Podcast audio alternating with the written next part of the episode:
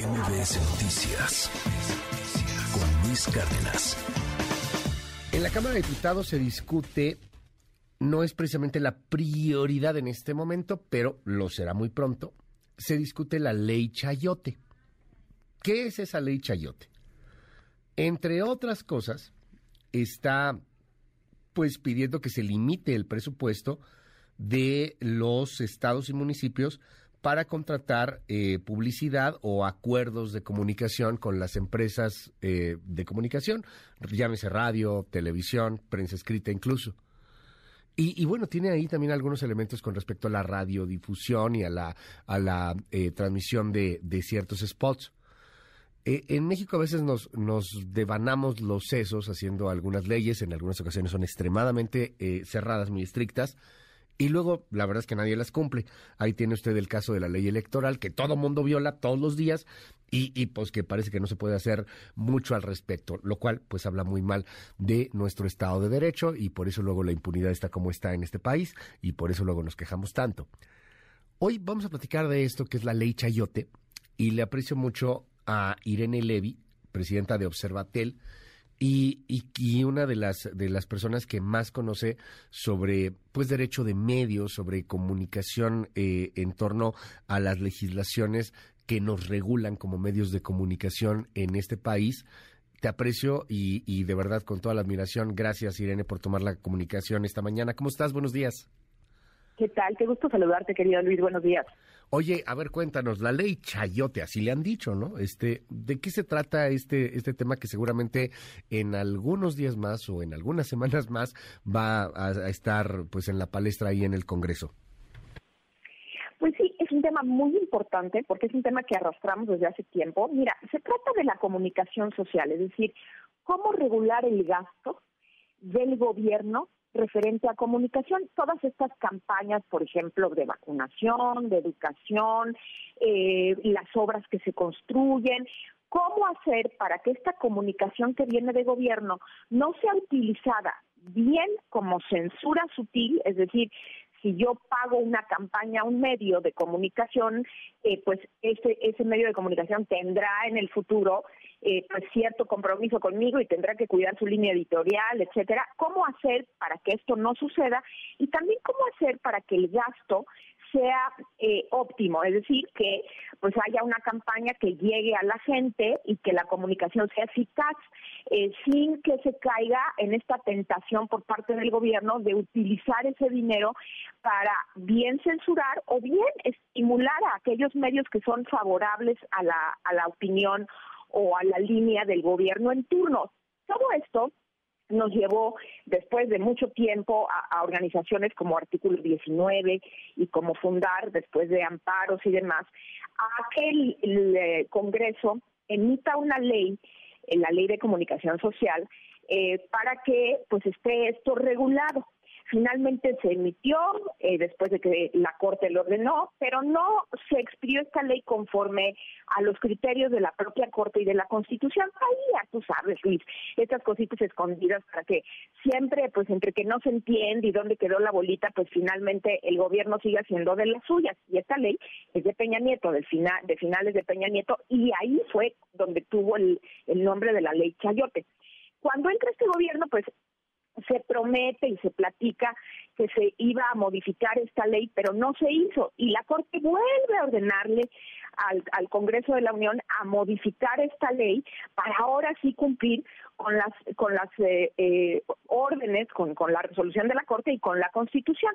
¿Y qué sucede? Bueno, pues cuando ya se les había vencido el plazo, pero por mucho, ¿eh? Ya se les había vencido el plazo para que lo hicieran, viene este paquete electoral, este famoso plan B del presidente López Obrador, y ahí en diciembre, Luis, meten unas, esconden, resbalan, escurren una serie de modificaciones a la Ley General de Comunicación Social, eh, desde luego no en cumplimiento de la resolución de la Corte, sino al contrario, con nuevas violaciones constitucionales, que ahorita rápidamente les digo de qué se tratan, y se aprueban en fast track pero fast track, en un día se aprueban en este paquete, este día que se aprobaron cinco leyes, se aprueban estas eh, reformas, se publican en el diario oficial de la Federación, o sea, ya es acto consumado y pues lo, nuevo que tenemos es que eh, en los últimos días se, se, presentaron ante la Suprema Corte pues algunas eh, controversias y acciones de inconstitucionalidad para atacar estas nuevas eh, nuevas reformas que no solo no corrigen lo que estaba mal, sino que peor aún dejan la ley en, en, en, total eh, contravención a la Constitución y eh, además pues este en favor de este de este pues problema electoral en el que estamos metidos. Este es el antecedente, grosso modo, querido Luis, de la ley Chayote. Ahora, lo que se está discutiendo en estos momentos en el Congreso y que ha preocupado a muchos tiene que ver con eh, la limitante del presupuesto publicitario a través del, control de, medios. Para, para la gente, para mucha gente, es, es muy positivo, ¿no? O sea, dicen, oye, pues qué padre, ¿no? El gobierno ya no se va a gastar en las empresas, ya no va a hacer estas cosas, este, ya no va a estar sobornando a los medios a través de contratos publicitarios y solamente podría gastar el punto uno por ciento, si no me equivoco. Pero, eh, pues, al final se escucha muy bien, como muchas cosas en el populismo se escuchan muy bien, pero pueden llegar a tener consecuencias pues muy muy adversas, muy muy muy riesgosas a final de cuentas para para una sociedad. Eh, ¿qué, ¿qué, se quiere hacer en, en el Congreso? Más en un Congreso como el que estamos viendo, en donde muchas cosas se discuten más con la víscera que con el raciocinio, querida Irene. Pues sí, con la víscera y con pues esta, esta eh, eh, eh, ansiedad de poder, ¿no? Que tienen y pues efectivamente lo que se lo que se hizo y se está haciendo es limitar el presupuesto efectivamente a punto uno por ciento, pero también para los estados de la República.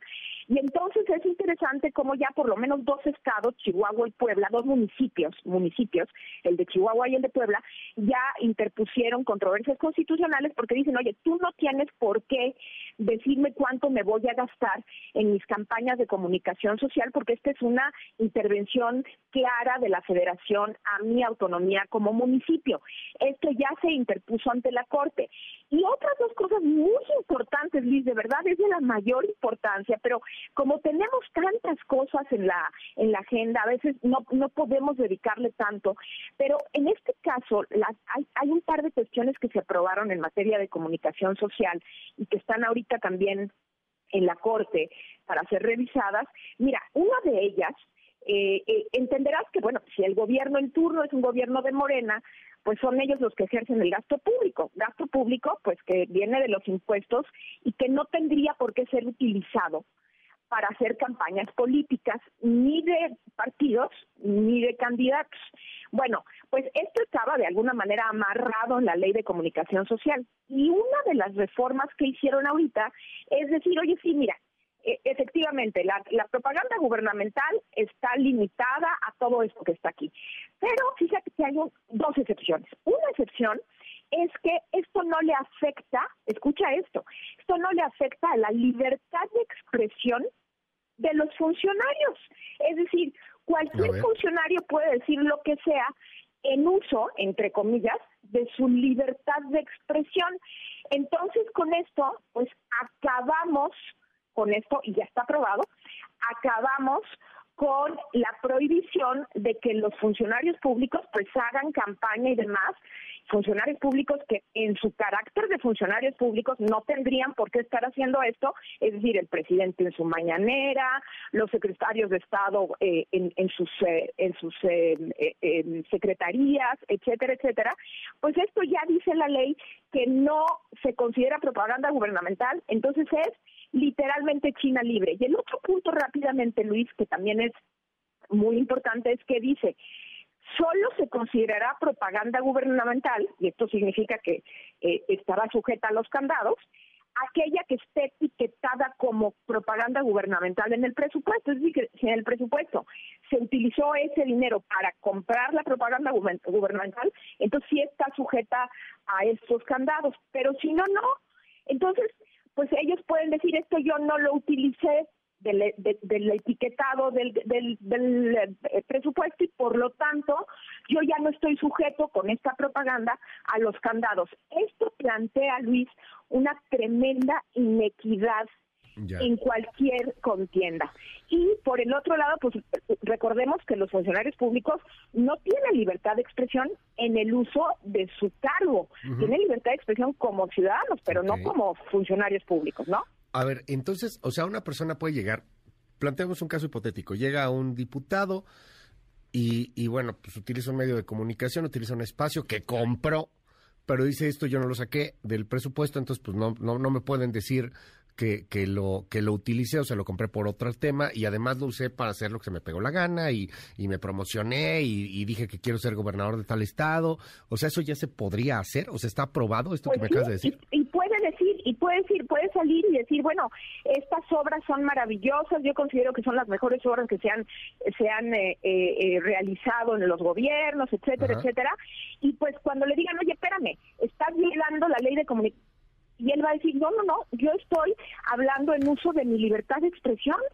Oye, pero pues estás creando una inequidad en la contienda porque tú eres funcionario público y al ser funcionario público pues estás en ese carácter hablando. Sí, pero ya dice la ley que yo tengo todo el derecho de tener esta libertad de expresión y eso no está regulado por la ley. Es China libre, como te, te acabo de comentar. Así de grave está la cosa, Luis. Ahora, eh, déjame para finalizar, eh, Irene, preguntarte algo, ¿no empieza a ser esto un tanto anacrónico? Eh, hablábamos hace un rato al, al inicio del, del, noticiario de lo que está pasando con la guerra de las inteligencias artificiales, uh -huh. de cómo está cambiando la red social, absolutamente toda la comunicación, cualquier red, ¿eh? o sea, empieza Twitter, luego viene TikTok, luego vendrá otra y otra y otra, y, y ahí vemos promociones francas y abiertas, ¿no? Y cuando empiezo a ver algunos números, me brinca, me brinca muy cañón, ver cómo eh, puedes llegar a tener un alcance de millones de personas. De hecho, mucho más que noticieros juntos, no que uno, que noticieros juntos.